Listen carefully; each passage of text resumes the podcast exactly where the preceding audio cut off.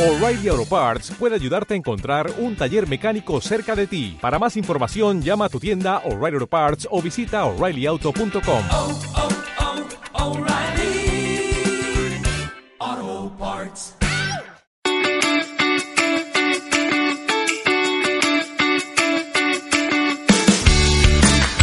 Bienvenidos a Cuidarte, un programa en el que te damos todos los recursos, formación e información para que puedas llevar una vida saludable, de un modo sencillo y con pequeños gestos que incorporar día a día.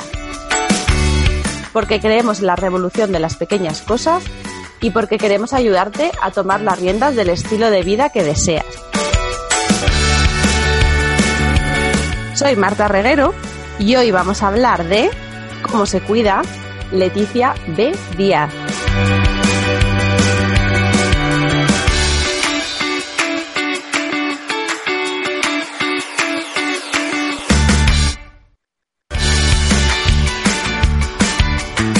Que la conocéis por su blog Esto no es como me lo contaron. Y es que Leticia es una mujer polifacética, pero sobre todo, sobre todo, lo que hace es escribir muy bien. Y ella es periodista, de hecho, estudiamos juntas, aunque nos hemos encontrado mucho tiempo después. Y bueno, pues esa habilidad que tiene para escribir cosas, sobre todo muy profundas, pero muy cercanas, lo ha ido volcando en su blog desde 2014 así que es muy activa en redes sociales, la gente que nos hemos dedicado, que estamos vinculados a la blogosfera, sobre todo maternal, pues hemos tratado mucho con ella, la hemos, nos, no, vamos, la hemos leído con avidez. Porque sus historias son muy interesantes y abarca además todos los temas. O sea, habla de maternidad, pero habla de familia, habla de ser mujer, Así sí. que yo quería traerla aquí al podcast porque me parece que para cuidarnos, el tener un ejemplo de alguien que ahora, ahora vais a ver su historia, cómo ha sabido darle un cambio a sus hábitos, a su vida, detectar lo que necesitaba en un momento dado y apostar, pues eso, por el cuidado personal. Creo que ese testimonio es esencial cuando alguien está buscando precisamente sentirse mejor, el ver historias reales. Así que Leticia, como mujer real, a cuidarte. Muchas gracias, bien Jo, me emociona escucharte, ¿eh? porque la verdad es que cuando miro hacia atrás y veo todo lo que he conseguido desde hace eh, pues casi tres años, me parece increíble haberlo hecho. Entonces, que alguien desde fuera que no lo ha vivido eh, conmigo involucrado en el proceso, pero que sí que ha estado presente, porque como bien decía, soy muy activa en redes sociales y la verdad es que me cayó poca cosa, que seas capaz de que, que, se transmita así, ¿no? que se vea, que la gente que estéis fuera lo veáis, me emociona mucho. Es que además yo creo que hasta que no lo oyes en boca de otra persona, a veces incluso existe la tendencia de sí. no, no verlo todo, todo el paisaje, por lo menos con ese, con ese zoom que los demás sí que podemos hacer más, más fácil. Y, sí, sí, así es. Y es verdad que tu historia a mí me gusta y además yo, yo quería traer testimonios. Es verdad que en Cuidarte me apetecía no solo hablar de teoría, eh, hablar de casos reales, de ver cómo, uh -huh. cómo podemos, eh, cada uno en su línea, tomando decisiones pequeñas, cotidianas, irnos sintiendo mejor. Pues yo quería traer testimonios eh, variados, pero el tuyo, como decía yo al principio, me gusta mucho porque es un testimonio de una mejora global, no solamente de sí. quiero estar mejor, quiero perder peso, sino de cómo quiero encontrarme bien de una manera amplia. Así que sí, bueno, lo, lo, lo, cierto es que yo me siento otra persona. o sea, eh, no solo físicamente, que el cambio físico es evidente, cuando enseño fotos de hace tres años y la gente me ve, alucina, pero también lo que me comentan mucho es que se me ve feliz, que uh -huh. mi mirada es diferente, que el rictus de mi cara es diferente. Y es cierto que tú miras las fotos de 2016, de principios de 2016, antes de que yo empezara a hacer deporte, y miras las de ahora, y aparte del evidente cambio físico, porque no solo he perdido mucho peso, sino que además, eh, bueno, he cambiado mi color de pelo, la longitud del mismo y tal. Aparte de eso, que es muy evidente, se ve esa luz y ese cambio en el rictus que me, que me comentan. Y vaya, que lo veo hasta yo, que pues lo que decías, ¿no? Que hasta que, que parece que hay veces que hasta que no te lo cuenta otro no te lo crees. Entonces, bueno, sí, es un cambio en todos los sentidos, pero que era muy necesario Yo lo necesitaba muchísimo. ¿Y por qué? ¿Y cómo empieza todo esto? O sea, ¿qué es lo que a ti te hace? Porque tú tenías eh, más kilos que ahora, o sea, tú tenías, te sentías a lo mejor pues descontenta con tu peso, pero además que había, cuéntanos ese comienzo. Pues mira, en realidad todo esto parte del peor momento de mi vida. Supongo que es algo que no es, que no es tan extraño, ¿no? Cuando nace mi hijo, eh, al que llamaremos Ojazos, ¿Mm? pues cuando, cuando nace Ojazos yo conecto muchísimo con la mamífera que hay en mí de una forma brutal y el hecho de tener que volver a incorporarme de la baja maternal, que es un temita este del permiso, que no es una Mm. baja, el permiso maternal a los cinco meses y medio de mi cachorro, pues para mí supone algo muy terrible. Yo lo paso muy mal, pero yo tiro para adelante. Y un par de años después, peto, pero peto de hospital. Peto que me causó una cefalea impresionante, eh, pasó dos días hospitalizada, me hacen pruebas y no me sacan ¿Tu nada. trabajo era estresante o era un trabajo que tenía Sí, dificultad para conciliar? O sea, ¿qué tipo de trabajo? Yo tenía todo. Todo, todo. era secretaria, El premio, el premio al gordo.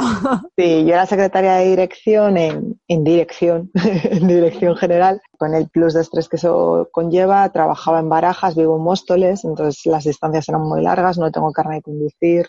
Eh, bueno, la jornada nunca se acababa cuando se tenía que acabar, tenía dos horas para comer. En fin, eran muchos condicionantes. Entonces, entre el estrés, las distancias y esta madre leona que nace en mí, pues yo al final acabo teniendo un problema de salud grave. Algo que yo veía, yo venía viendo, ¿eh? Yo ahora lo miro hacia atrás y a mí el cuerpo me llevaba muchos meses avisando, pero No eh, no le caso. hacía caso. Claro, yo, yo a mi compañera iba una compañera que se conducía y entonces íbamos juntas en el coche y muchas mañanas le decía, Gloria, eh, bájame a buscar a casa que es que hoy me he levantado otra vez con dolor de cabeza, ya me he desayunado un ibuprofeno. Y eso era todos los días. Entonces, claro, a mí el cuerpo me estaba avisando, me estaba avisando, me estaba avisando, como no le hice caso, me paró. Y me paró de la forma que me para siempre. Me dio un dolor de cabeza, solo que en vez de darme un dolorcito controlable, me dio un dolorzazo un dolor que duró un mes.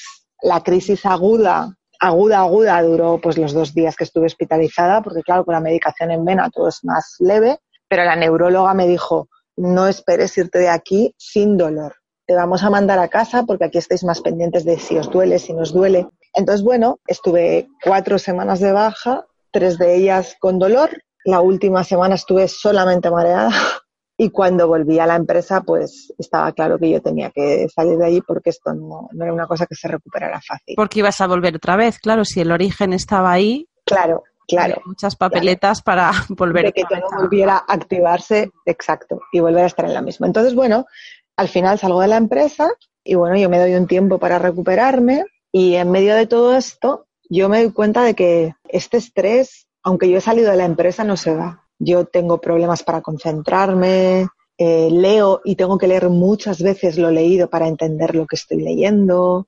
Pues cosas que le pasan a todo el mundo que tiene estrés de verdad, no esto que decimos de, ay, es que estoy estresado. No, Sí, estrés crónico, que ya forma parte de, Claro. de tu día A ver, quien ha sufrido estrés no bromea con esto. No dice por un pico de trabajo puntual que puede controlar, estoy estresada, ¿sabes? Entonces, bueno, pues yo me doy cuenta de que tengo que, empe- que empezar a hacer cosas y esto se une al descontento con mi aspecto físico porque yo en todo este tiempo, además, esto se me juntó con una lesión de tobillo, yo había empezado a, a correr un poco, a trotar, corrí la carrera de la mujer, me, me hice un esguince y al final me tuvieron que operar.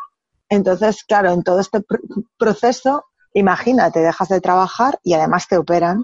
Entonces, lo poco que te movías, que era lo que ibas al trabajo, no te mueves, pero es que además lo poco que habías empezado a hacer de deporte tampoco lo puedes hacer porque estás en un proceso de recuperación de una operación.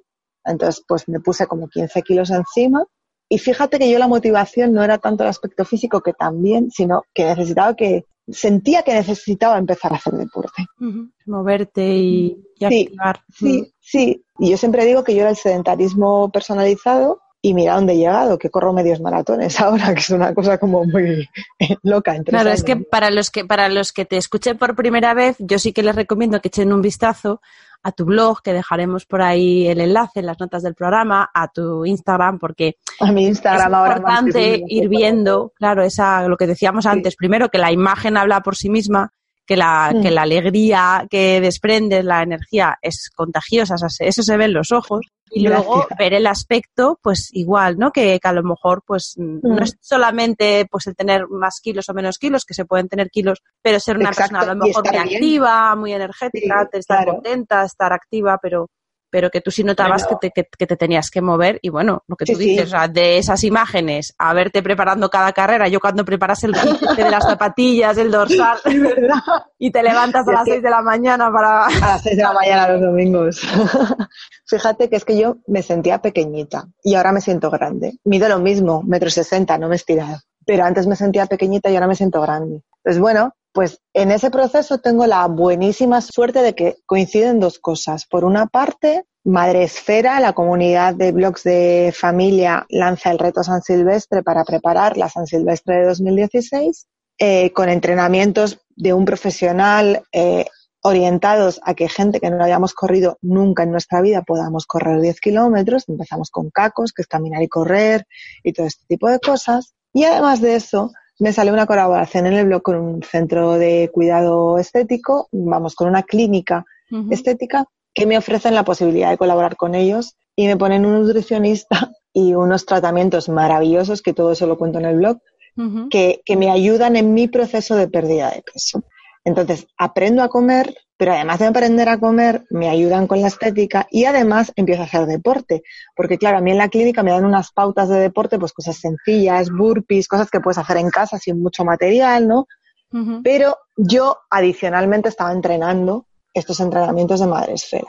¿Qué pasa? Que juntas, yo encontré un extra de motivación porque juntas el empezar a hacer deporte para alguien que no lo ha hecho nunca, la sensación de la endorfina al final de un entreno, por pequeño que sea, es brutal, lo sigue siendo, pero, pero claro, antes los entrenos eran muy pequeños. Pero es que además, cada vez que yo iba a ver a la nutricionista, había perdido peso. Entonces ves que todo está funcionando. Y claro, eso te motiva a, continuar, porque al final tú tienes un objetivo, ¿no? Que es, por una parte, encontrarte mejor, sentirte más a gusto, eh, no solo en tu cuerpo, ¿no? Mm, sino sentirte más a gusto con la persona que eres, ¿no? Eh, creo que cuando uno empieza a moverse, generas otra energía, generas Se mueven otro muchas estilo de cosas, vida. no solo el cuerpo. Si te todo mueves. se te y- coloca. Mm. Sí, todo se te coloca por dentro. Y no hablo de, de cuerpo, no, hablo de por dentro. Entonces, como todo eso converge y voy viendo resultados muy rápidos, ¿qué pasa? Que yo me animo mogollón y corro la, prim- la primera San Silvestre, mi primera carrera de 10 kilómetros en 2016, en una hora, siete minutos, que para mí lo más grande, me pareció maravilloso. Y según acabo esa carrera, digo, joder, yo quiero correr. Y en marzo me apunto a la segunda carrera y corro la carrera de los bomberos, me equivoqué en todo. Me, me recuerda a Cristina Mitre que lo cuenta en su, en su libro, que ella en su primer entreno así se equivocó en todo, pues igual. Me puse una malla súper abrigada, me puse manga larga, me puse encima una térmica. Eh, bueno, en medio de la castellana me quedé en sujetador deportivo porque me tuve que quitar ropa porque no podía Calor. del calor y, y hacía muchísimo frío, ¿eh? era un día muy frío. Me equivoqué en todo, pero acabé esa carrera y dije, quiero seguir corriendo. Entonces empiezo a apuntarme a, a newsletters de carreras, pues lo típico, ¿no? Una vez que te apuntas a la carrera, sí, quiero recibir, es la newsletter. Y me llega una invitación, o sea, apúntate, una newsletter que decía, apúntate al medio maratón de la mujer, mes de mayo. Llevaba corriendo desde diciembre bueno, un poco más con los de entreno, ¿no? Y entonces escribo a Fernando, que ha sido mi, mi entrenador y mi, no sé, es que no, no tengo palabras para agradecerle. Él siempre dice que todo lo he hecho yo, pero sin él no lo hubiera hecho. Ha sido como mi ángel de la guarda y le digo, Fernando era el instructor de natación de mi hijo. Y entonces le escribo. Yo sabía que él era runner, que pilotaba esto, que era entrenador, y le escribo un WhatsApp. Oye, Fer, si empezamos a entrenar ahora un medio maratón, llevo a octubre, y me dice, claro, por supuesto. Y entonces me inscribí. Y me inscribí y Porque empecé. a medio maratón son cuántos kilómetros? 21 kilómetros 97 y medio. Y te aseguro que de esos 21 kilómetros 97 y medio, los más duros son los 97 y medio. Esos son los peores. Cuando ya estás viendo la meta al fondo. Además, en las primeras carreras, si hay gente que me está escuchando que no ha corrido una carrera nunca, eh, es- la, la primera carrera, tú ves la meta y dices, ay, ya llego, ves un arco. Pero no, ese arco no es. Suele haber dos o incluso tres arcos de los patrocinadores. Hasta que no veas el reloj, no has llegado a la meta de verdad. Entonces vas viendo los arcos, ¿no? En esos 97 metros y es como, ya estoy, pero no, pero no, y hasta que ya se hace muy largo, pero sí, y entonces pues me apunté eh, y estuve, empecé a entrenar con Fernando dos días en semana y pues me preparé un medio maratón y acabé mi primer medio maratón. Y en medio de todo este proceso, pues aprendí a comer, aprendí a cocinar, me buscaba formas creativas de buscar, de cocinar lo que, lo que iba a comer. Eh, y sido omnívora, pero nunca he sido muy de verdura ni, ni de fruta. Me costaba mucho y empecé a encontrarle el gusto a cocinar verduras, buscando formas diferentes de hacerlas y no cocidas, que es la peor forma de disfrutar de las verduras. Eh, empecé a, pues eso, a disfrutar de las cosas de temporada, de buscar qué fruta tengo que comer cuándo para que esté rica y sepa bien, qué verdura tengo que también a comprar, que siempre se dice, ¿no? Que aprendes a comer y aprendes a comprar también. Exacto. Y a comprar lo que necesitas y lo que vas a usar, no lo que no vas a usar que luego acabas tirando. Entonces, bueno, todo este proceso también me llevó a pensar que lo que como me nutre y que entonces, si yo quiero que mi cuerpo funcione, tengo que darle gasolina de la buena, ¿no? Y entonces, no te voy a decir que he dejado de comer eh, hamburguesas de, cadena de comida rápida porque te mentiría, pero soy más, consciente de lo que le echo a mi cuerpo. Intento comer de una forma que me nutra. Creo que nutrir es, una palabra... que es un ejemplo realista, porque quiere decir que puedes hacer cambios en tus hábitos sin necesidad de volverte extrema porque no todo el mm. mundo está preparado o no todo el mundo el camino que quiere seguir es, precisamente ese de la pureza, ¿no? De decir, ve a desterrar, se trata de, encontrar cuál es tu punto, tu equilibrio, ¿no? El equilibrio, sí, el equilibrio. El equilibrio es tan importante en todo, en todo. entre la vida profesional y la personal, entre la mente y el cuerpo. Y que si pues fuera tan fácil estaríamos todos maravillosamente equilibrados, sí, sí no habría problema. Pero ¿sabes qué pasa, Marta? Que, que para mí el primer paso es darte cuenta. No estamos equilibrados porque no somos conscientes de que estamos desequilibrados.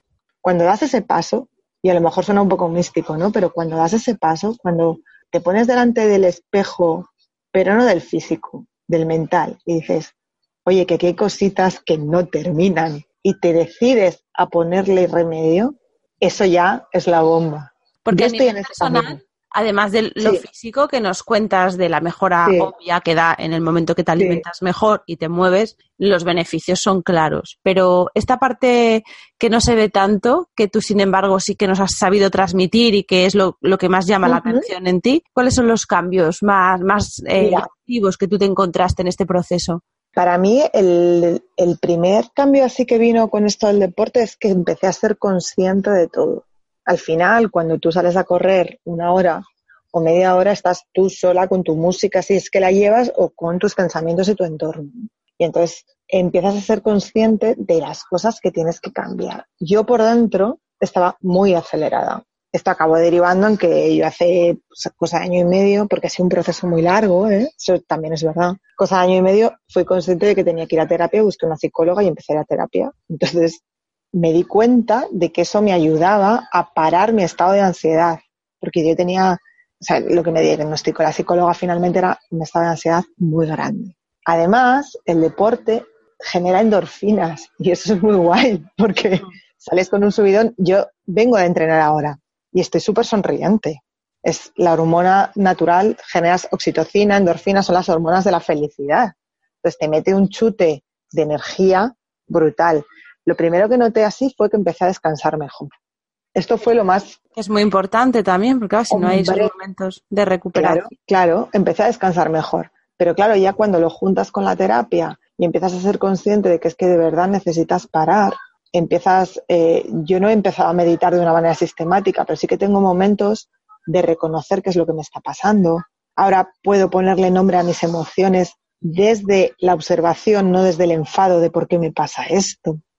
Y todo esto ha sido un compendio de todas estas cosas, no ha sido algo que haya surgido de una sola cosa así a lo, loco, ¿sabes? Al final empiezo a comer mejor, empiezo a hacer deporte, empiezo a estar más centrada, empiezo a ir a terapia finalmente cuando todo este proceso me hace ver que hay algo que no termina de estar bien. Y entonces cuando lo junto todo, me doy cuenta de que soy una mujer mejor. Pero soy una mujer mejor, soy una compañera de trabajo mejor, soy una madre mejor, para mí es fundamental. Soy una, mujer, eh, soy una madre mejor. Y hombre, ando lejos de estar centrada todavía, ¿no? Del todo.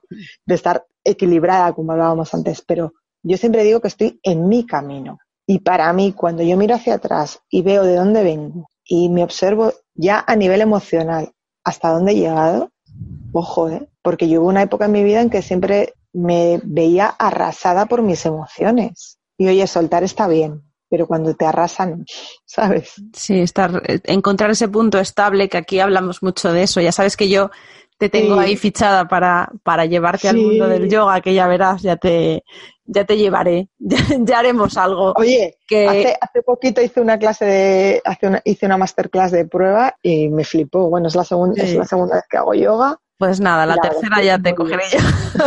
y Sí, yo tengo ganas. Porque, es- bueno, las- lo que te estás contando es el mismo proceso. Al final, sea corriendo, o sea, cada persona encuentra eh, pues el vehículo y cada momento es distinto. A lo mejor tu momento fue correr, el día de mañana puede ser otra cosa, pero efectivamente nosotros siempre hablamos en yoga de, al final lo que buscas con la meditación, simplificando o intentando ser eh, minimalista, es encontrar ese punto tuyo en el que tú eres estable y observar, poder observar tus emociones, poder ver todo lo que es cambiante sin que tú te identifiques con todo eso, porque tú eres algo más, algo más Es tan ahí. importante eso.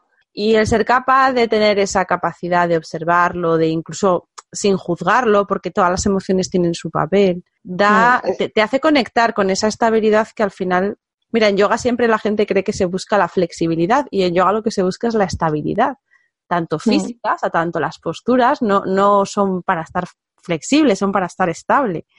Y mentalmente es lo mismo, o sea, se busca ese punto que tú has encontrado en tu running, en tu Bueno, quererte un poco Estoy- más, que también. estoy en él, Mm. estoy en el camino. Bueno, es que O el camino yo creo que nunca se termina, ¿eh? Yo creo Exacto. Que decir que uno ha llegado a, a la meta, mm, no sé, no, no- no me suena Sí, realista. Yo es verdad que, eso, que eso, eso también es cierto, pero yo tengo la sensación de que todavía estoy en una fase muy inicial. Estoy mucho más equilibrada que hace tres años, estoy infinitamente más equilibrada, o sea, estoy mucho más equilibrada que hace año y medio, perdón, estoy infinitamente más equilibrada que hace tres años, pero yo creo que me queda mucho camino. Pero no me asusta. o sea, si alguien que no se movía, yo siempre digo, yo no corría ni para coger el autobús y ahora corro medios maratones, si he sido capaz de conseguir eso, retos a mí. ¿sabes? Retos a mí. ¿Y cómo- Adelante, a por cómo ello. fue cambiando? Porque en paralelo a todos estos cambios tuyos, parece que coincide con que luego también tu vida en otros aspectos se va también equilibrando. O sea, uno, a veces uno piensa, bueno, dejo el trabajo eh, al que te aferras porque obviamente lo necesitas y parece que es una catástrofe, que estás como, bueno, pues atada de por vida a, a esa necesidad obvia de trabajar. Tú dejaste el trabajo y sin embargo, pues con todos estos cambios también han sobrevenido cambios profesionales, entiendo que para Sí. bien. Sí, Sí, sí, pues hay miedos hay que superar que, bueno, pues ese poder que has encontrado en, en el cuidado personal te han ayudado a, a ir dando estos pasos. Pues fíjate, es que yo creo que al final, cuando estás más conforme contigo, tu autoestima se ve reforzada. Y entonces, al final es inevitable que todo vaya mejor. Yo siempre digo que, que yo doy lo mejor de mí cada día. Hay días que hay días que ese mejor es más grande y hay días que ese mejor es, lo, es un poco más pequeño, ¿no? Pero yo siempre llego al trabajo con ganas de dar lo mejor de mí. Lo que te digo, hay veces que sale mejor y hay veces que sale peor, pero oye, mm, aquí estamos para sacar las cosas adelante. Fíjate, he empezado a ser periodista casi a los 40. Porque ahora, tra- ahora trabajas, claro, trabajas en agencia, ahora en- Claro, el cambio es para mejor, si entendemos por mejor también que, bueno, pues que, que te apetece trabajar de lo tuyo, que es Hombre, tu vocación. al final, al final yo escribo todos los días y yo lo que quiero hacer con mi vida es escribir, entonces pues escribo. Entonces, claro, el cambio es para mejor. Tengo mejor horario, trabajo en una empresa en la que hay cierta flexibilidad, en la que, eh, mira, desde que trabajo en Best no me he perdido un festival de mi hijo, que era algo antes impensable, pero no me perdido un festival, no me perdido una tutoría, eh, o sea, se me dan todas las facilidades del mundo, los viernes teletrabajamos, que es una cosa maravillosa, porque, porque eso me permite ir a recoger a mi hijo el viernes al colegio. Entonces, bueno, creo que media un abismo entre una empresa y la otra. Que siempre se pueden mejorar las cosas, obviamente, pero creo que estoy en un sitio que me permite realizarme en el trabajo de otra manera. Y sobre todo que me pone retos por delante que me motivan. Entonces, claro, cuando tú ya estás en este proceso de mejora per se, ¿no? Personal, y además te encuentras con que tu profesión también te pone retos por delante que te motivan, pues es como que todo va confluyendo. No caeremos en una filosofía Mr. Wonderful de la vida de si piensas positivo, todo será positivo, porque, y que no es ojo, magia, que realmente, bueno, y habrá No. momentos complicados y bueno, no todo eso. será color de rosa. Eso es, pero es verdad que si piensas desde el optimismo, pues todo se lleva mejor, hasta las cosas que no son tan buenas. Sí, bueno, y me imagino que también tienes más recursos. Cuando tú te vas convirtiendo en la versión de ti misma que más te gusta, me imagino que también vas enriqueciéndote con recursos nuevos. Y a lo Claro. mejor situaciones que antes hubieran sido mucho más desbordaban. para ti, como decías, ¿no? Eres más, me sentía pequeña, pues a lo mejor esas situaciones eran desbordantes y a lo mejor ahora que tú te ves más grande, te sientes más capaz, puedes mirar cara a cara esos retos y, y afrontarlos desde otro punto de vista, desde otra perspectiva. Completamente. Además, eh, cuando tú estás más segura, tienes menos miedo a pedir ayuda, ¿sabes? No, no crees que estés sola eh, con una responsabilidad brutalmente grande para ti. No, sabes pedir ayuda. Y hombre, pues todo eso al final hace que el trabajo salga mejor. Y ha habido momentos, porque claro, eh, normalmente el punto de partida, cuando uno empieza con muchas necesidades de mejora, es Mm. fácil que cualquier hábito, pues eso, de comer mal a comer bien, ya es una mejora, de no moverse a moverse, ya es una mejora. Pero ¿hay algún momento en el que te estancas o en el que mantenerse es complicado? ¿Algún momento en el que dices, jo, pues ya no es esto todo un camino, eh, todo hacia arriba? ¿Hay algún momento en este desarrollo en el que sientes algún freno o ir hacia atrás o estancarte? Pues mira, al mismo tiempo que, que yo estoy en el paro, eh, mi marido se queda en el paro también. ¿Vale? Entonces, de entrar dos sueldos en casa, pues pasan a entrar dos prestaciones por desempleo que al final eso acogota un poco. Yo, la verdad es que yo estuve bastante tranquila siempre, ¿no? Pero en el momento que mi marido empieza a trabajar también, yo trabajo, él se ocupaba de la intendencia de los táperes, ¿vale? y ahí nos empezó a faltar organización, que es otra de mis cosas pendientes. Ahora me organizo mucho mejor en el trabajo, eh, me organizo mejor en las tareas de la casa, pero la, lo de la, la comida, el tupper todavía me está costando. Entonces ahí me, estanque- me estanqué un poco, porque al final cuando tienes que empezar a buscar comida fuera de casa, las opciones saludables no son siempre tan fáciles de encontrar, ¿sabes? Entonces, bueno, eh, al final cuando todavía no terminas de estar fuerte, empiezas a verlo quizá como un pequeño fracaso personal. ¿no? De, joder, con lo bien que estaba comiendo y tal. Pero ¿sabes qué pasa? Que como al mismo tiempo yo he estado trabajando en lo de dejar de fustigarme, en lo de querer ser perfecta en todo, que el perfeccionismo es uno de mis rasgos de personalidad más acusados en los que estoy trabajando fuerte, pues al final también te perdonas, aprendes a perdonarte. Entonces, si ves el freno, ¿no? Ves que quizá te has estancado un poco. Me pasó también, hubo una época con los entrenamientos, porque claro, todo este proceso no es de color rosa. Y hubo una época con los entrenamientos que me suponían tal obligación, pero obligación mental. Obviamente era una obligación, pero una obligación que yo quería. O sea, yo estaba entrenando porque yo quería entrenar, que dejé de entrenar tan, tan a menudo, ¿no? Y entonces, pues volvemos, ¿no? No comes bien y además no estás entrenando. Y fue como, es que en este momento necesitas pararte, tomar impulso otra vez, coger aire para seguir. Así que para el látigo, que seguro que vuelves, porque ya lo has hecho antes y efectivamente volví, ¿sabes? Pero ahí sí que tuve una, sí que tuve una época un poco complicada. Aceptar a lo mejor eso de, como dice un amigo mío, lo, lo mejor es enemigo de lo bueno. O sea, a veces lo quieres hacer todo tan Claro. bien, que hacerlo medianamente bien ya no te satisface y el riesgo es abandonar o, o dejarlo, ¿no? Y esa tentación Claro. es real. Jo, y la gestión de expectativas también, ¿no? O sea, al final quieres hacer el mejor entreno que has hecho en tu vida, quieres comer súper bien como has comido siempre, perdón, que has comido nunca, y entonces al final es, bueno, vamos a gestionar esto, porque es que no puede ser que todo lo hagas excelentemente, y, y además que hay momentos para todo, que, que la vida es cíclica y que pues hay rachas mejores y hay rachas peores en todo. Si tienes una racha que puedes hacer menos deporte, pues a lo mejor lo que tienes que buscar son ratos, aunque sean más cortos, en los que te muevas un poco eh, y compensar, no con la ley de la compensación de ahora no ceno porque he comido fatal, sino ser consciente de que si hoy has comido mal, pues mañana comerás mejor, buscarás una alternativa más sana, ¿no? Pero sin fustigarte, sin llevártelo mm, todo a lo personal de qué mal lo estoy haciendo, qué malo soy, porque además te estás adueñando de, algo que no es tuyo. No es que seas malo, eso no, no te define, no es definitorio de tu personalidad. Al final, en un momento puntual, yo digo mucho que hago lo que puedo con las herramientas que tengo en ese momento. ¿no? Pues eso, pues hago lo que puedo con las herramientas que tengo en ese momento. Y cuando mis herramientas son mejores, hago otras cosas. Pero cuando no se puede, no se puede. Y esto también es de la, de la Leticia nueva. Completamente. Antes quería hacerlo todo. Ha venido en el pack también.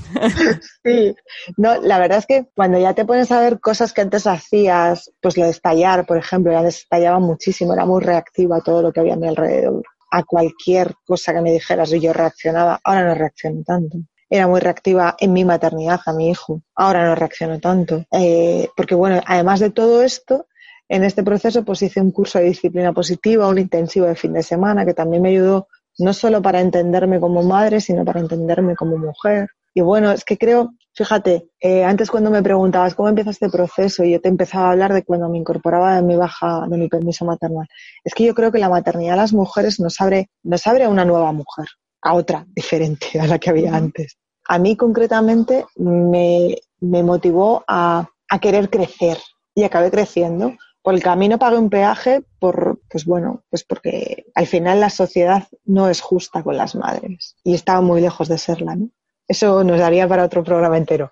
Pero Sí, eh, el, el último, el último episodio yo he, he contado un, bueno, pues una Sí. anécdota mía también en esa línea y mencionaba una respuesta que me dio una amiga común, que es Belén, sí, y me decía de, bueno, del blog Mamá sin complejos, por si alguna Sí. la, la sigue también. Y ella me dijo, mira, te voy a decir algo que no te va a gustar, pero que es la realidad y la concilia es que la conciliación no existe. no existe. Y es verdad que es una prueba muy dura. O sea, si la maternidad de por sí es muy es complicada porque nos enfrenta a un reto muy grande, porque lo Mm. quieres hacer bien, porque quieres sacar la mejor versión de ti misma y, y es difícil porque tú sigues siendo la misma con tus limitaciones, con tal, pero de repente quieres ser superwoman y luego el entorno pues no, no te ayuda y como no te ayuda pues parece que al final tienes que pelearte, tienes que pelearte con el mundo, o sea, tienes que salir ahí a, a pelear tu derecho a ser madre o a ser la madre que querrías ser y, y a veces, y, Y eso agota, porque es una cosa a largo plazo, o sea, no es una cosa intensa de solucionar el primer año del bebé,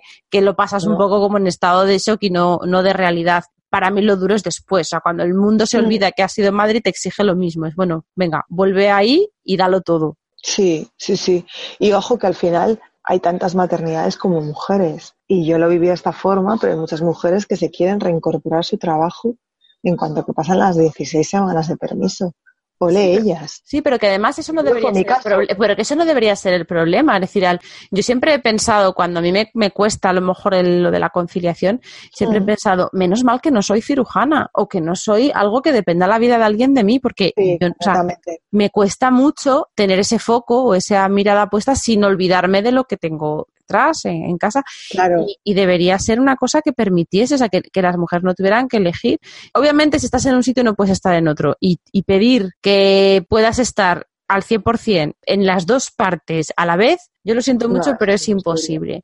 Ahora, imposible. que tú te puedas permitir el lujo, que no debería ser un lujo, sino un derecho, de poder tener etapas, o sea, no tener que renunciar. Si tú eres una gran profesional, no quiere decir que por ser madre tengas que elegir entre soy de las madres que les gusta trabajar o de las que no, ¿no? Si te puede gustar, simplemente ten opciones para a lo mejor Tal una cual. etapa reforzar un poco más la presencia con tu hijo porque es una etapa que crees que lo necesita él o tú y en otro momento dado poder dar el 200% en tu trabajo y que tampoco sea eso un problema de culpabilidad en tu maternidad y poder ir haciendo tomando decisiones, pero es que no las podemos tomar libremente porque no existen esas Porque no somos libres. Mira, hay una cosa eh, de la que yo he sido consciente con el paso del tiempo, sobre todo pues a raíz de petar, pero a raíz de, de mirarme más por dentro, ¿no? Yo lo oía, pero claro, no me identificaba con ello porque no lo tenía, no lo tenía interiorizado. Para cuidar hay que estar bien.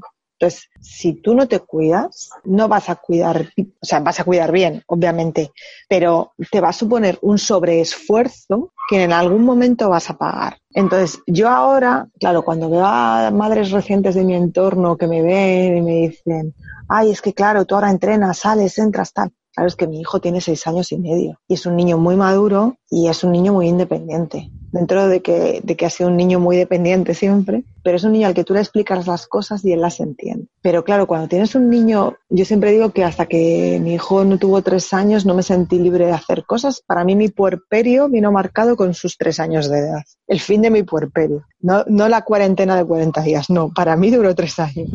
Entonces, yo ahora me siento con la libertad de cuidarme para poder estar bien conmigo. Y esa conciencia la he tenido muy recientemente. Y todo ha venido de la mano, o sea, todo ha venido seguido, ¿no? El cambio físico, el cambio al deporte, el cambio en la alimentación, el cambio a, a mirarme por dentro, a ver cómo soy, cómo, cómo estoy, cómo estoy, no cómo soy, cómo estoy, de qué necesito cambiar. Me ha hecho también ser consciente de que para ser una buena madre, tengo que ser una buena mujer, pero buena por dentro, ¿sabes? No de ser buena gente. Entonces, bueno, todo eso es tan importante verlo.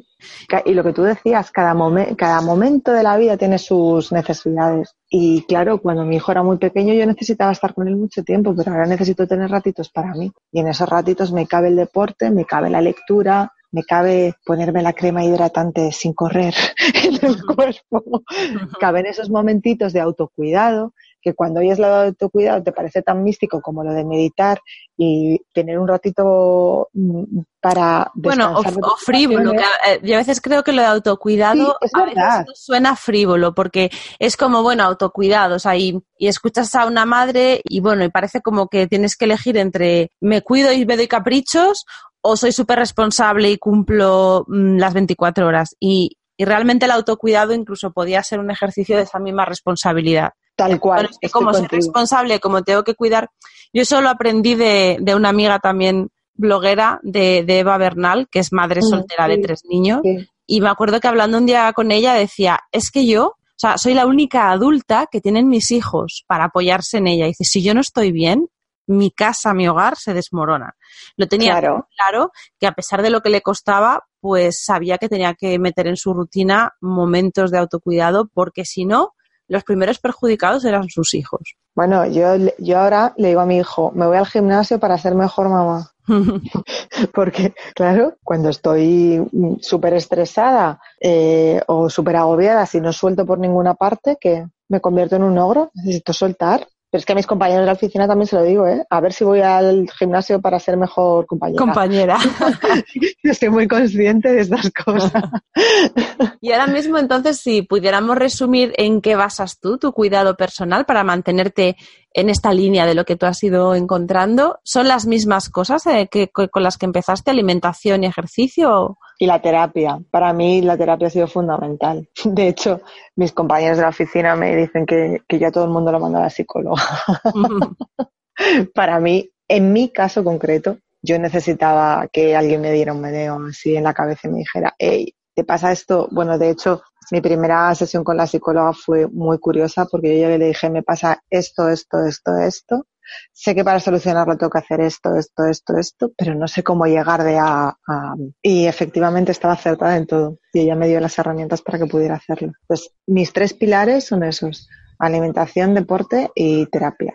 El día que deje de necesitar la terapia, bueno, yo a mi psicóloga le digo que ya no me va a perder nunca porque a mí me, me organiza mucho ir a verla, pero quiere menos, quiere menos veces. Pero sí, para mí esos son los tres pilares que me ayudan a ser la persona que quiero ser, con la que me siento a gusto, por fuera y por dentro, que creo que es lo importante, estar a gusto contigo mismo. Esto que se oye tanto de tienes que buscar la felicidad de tu interior, ¿no? Hasta hace muy poco yo no lo acababa de entender y ahora lo entiendo. Sí, que es como que la verdad ha estado ahí siempre, no son grandes descubrimientos, o sea, no, no te descubre muchas veces nada nuevo que no sepamos, pero a veces es el, el verlo y darte cuenta de que, ostras, de que eso encierra una verdad más grande de la que te podías imaginar. Claro, es que al final son frases que escuchas todos los días en foros muy diversos, ¿no?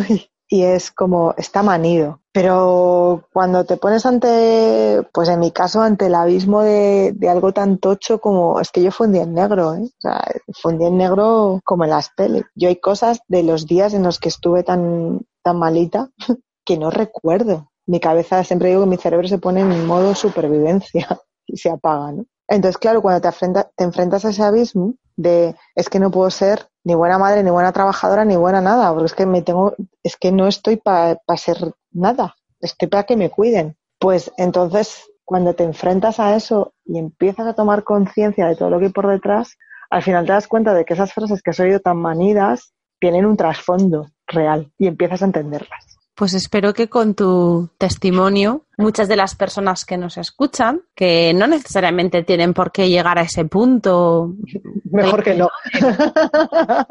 Pero bueno, hay veces que se nos, se nos enciende, se nos enciende la luz el momento menos pensado. Puede ser, Sí. el detonante puede ser cualquier cosa, pues desde un descontento que arrastramos y que nos impide a lo mejor pues sentir esa plenitud que no es sinónimo de que esté todo perfecto, sino que es el sinónimo No, estamos bien en nuestra piel y que podemos afrontar todas las imperfecciones que nos rodean. Pero si alguna de estos de nuestros oyentes se encuentra en ese camino, pues yo imagino que tu testimonio puede ser muy revelador para que apuesten por sí mismas, para que por lo menos den los pasitos para buscar, ¿no? Igual que hiciste tú, a ver cuáles son sus claves o sus pilares para sentirse mejor y empezar este camino de, de apostar por el cuidado de uno mismo que no es incompatible con cuidar de otros, como bien nos no, para nada. demostrado, sino Pues todo mira, lo contrario. Ojalá, ojalá, o sea, yo con, con que alguien me, con que una sola persona me escuche y se anime a cambiar lo que no le está haciendo bien, para mí eso ya es la,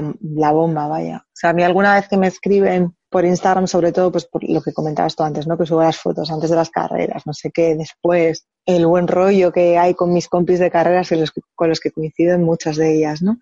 Y muchas veces me escriben, jo, es que te veo y me animas muchísimo a correr. Hijo, tú sabes lo que me llena. Es que al final, eh, no sé, poder ayudar a otro, a otro ser humano, aunque sea solamente a motivarle a salir a caminar un día, no hace falta que corras medios maratones como yo. Si, si caminar te hace feliz, camina. Y si lo que te hace feliz es ir a bailar salsa, baila salsa. Pero si el verme hacer esto a ti te anima a dar ese pasito, el paso de ir, eh, de ponerte la zapatilla un día salir por la puerta de tu portal y volver lleno de endorfinas, endorfinas, oxitocina y todo esto, y todas las hormonas naturales, jo, para mí ya es, o sea, es que es como si recuperara los 20 kilos, pero de satisfacción, ¿sabes? Pues yo, estoy segura de que, de que sí, de que tu ejemplo va, va a ayudar a muchas personas a dar ese primer paso. Si nos estáis escuchando y queréis compartirlo con nosotros, ya sabéis que tenemos el correo de info arroba cuidar-t.es y si esta historia de, de Leticia os ha motivado, no dejéis de compartirlo con nosotros, que nos hará muy felices. Este ratito de grabar que nos ha costado ahí el, el momento, precisamente pues eso, por los niños, por las cosas, pero al final merece la pena. Aquí estamos. Aquí estamos. Y merece la pena. y Yo le agradezco un montón a, a Leticia No, que se ha adaptado a, a mis horarios porque la he vuelto No, un poco no. loca. Yo sí que te agradezco a ti que hayas querido contar conmigo, porque además no es la primera vez que, que me propones cosas y yo te agradezco muchísimo que siempre quieras contar conmigo. Pues nada, seguiré contando, seguiré contando porque estoy segura, además tienes mucho que decir y me encanta escucharte. Así que muchas estoy gracias. segura de que tendremos a Leticia por aquí más adelante para hablar de más cosas. Y a vosotros, pues os espero el jueves que viene aquí hablando de pequeños trucos, pequeñas cositas que nos ayudan a estar mejor y a sentirnos mejor. Así que nada, hasta el jueves que viene. Un abrazo, cuidaros mucho y cuídate mucho, Leticia. Hasta la Igual, próxima. Marta. Un abrazo. Un abrazo.